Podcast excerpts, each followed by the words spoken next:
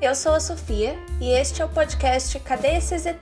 Onde desmistificamos a astrobiologia e discutimos um pouco do que faz dela tão interessante. Este é um projeto de TCC em andamento. Ao terminar de nos escutar, por favor considere responder ao questionário disponível na descrição do episódio. Neste episódio, vamos falar de planetas fora do sistema solar. Falamos nos últimos episódios sobre o sistema solar, mas e fora dele? O que sabemos sobre planetas que orbitam outras estrelas além do nosso Sol? Estes são os chamados exoplanetas. O primeiro exoplaneta foi descoberto em 1992 pelos astrônomos Alexander Voloskan e Dale Frail. Até hoje, cerca de 4.455 exoplanetas já foram identificados e especula-se que cada estrela na Via Láctea possui pelo menos um planeta em sua órbita. Estima-se que existam entre 100 e 400 bilhões de estrelas na Via Láctea. Você faz as contas.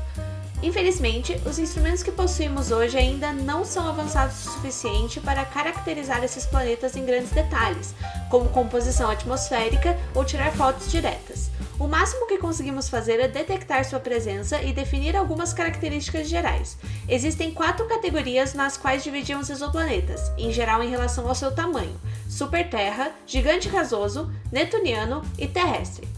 As superterras, ao contrário do que o nome sugere, não são necessariamente parecidas com a Terra.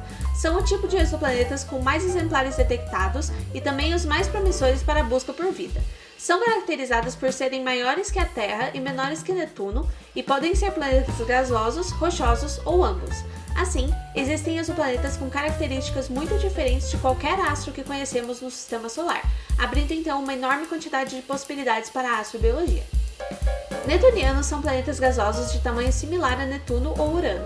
Não se sabe muito de suas composições, uma vez que suas atmosferas apresentam camadas densas de nuvens que bloqueiam a luz e impedem análises espectrais remotas. Espera-se que missões como o telescópio espacial James Webb, que discutiremos no próximo episódio, possibilitem análises mais detalhadas. Gigantes gasosos são planetas compostos de hélio e hidrogênio, de tamanhos similares a Júpiter ou Saturno ou até muito maiores que isso. São caracterizados por não possuírem superfícies rochosas, e sim apenas de gás. Também podem ser encontrados em órbitas muito próximas de suas estrelas, algo não observado no sistema solar. A última categoria, os terrestres, são planetas rochosos de tamanho similar ou menores que a Terra. A estrela TRAPPIST-1, por exemplo, possui sete exoplanetas desse tipo em sua órbita, descobertos em 2017. O exoplaneta mais próximo da Terra orbita a estrela Próxima Centauri. O Próxima Centauri B, como é chamado, é do tipo Superterra e está a aproximadamente 4 anos-luz de distância da Terra.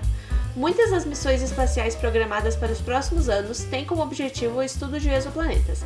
Vamos discutir algumas delas no próximo episódio. Este foi mais um episódio do podcast Cadê esses ETs? Onde desmistificamos a astrobiologia e discutimos um pouco do que faz dela tão interessante. Este é um projeto de TCC do curso de Ciências Biológicas da UFPR, desenvolvido por Sofia Silveira Luders e orientado por Lupe Furtado Ali e Dandier Antunes Bosa. Por favor, não se esqueça de responder o questionário disponível na descrição do episódio. Esperamos que tenham gostado e até a próxima!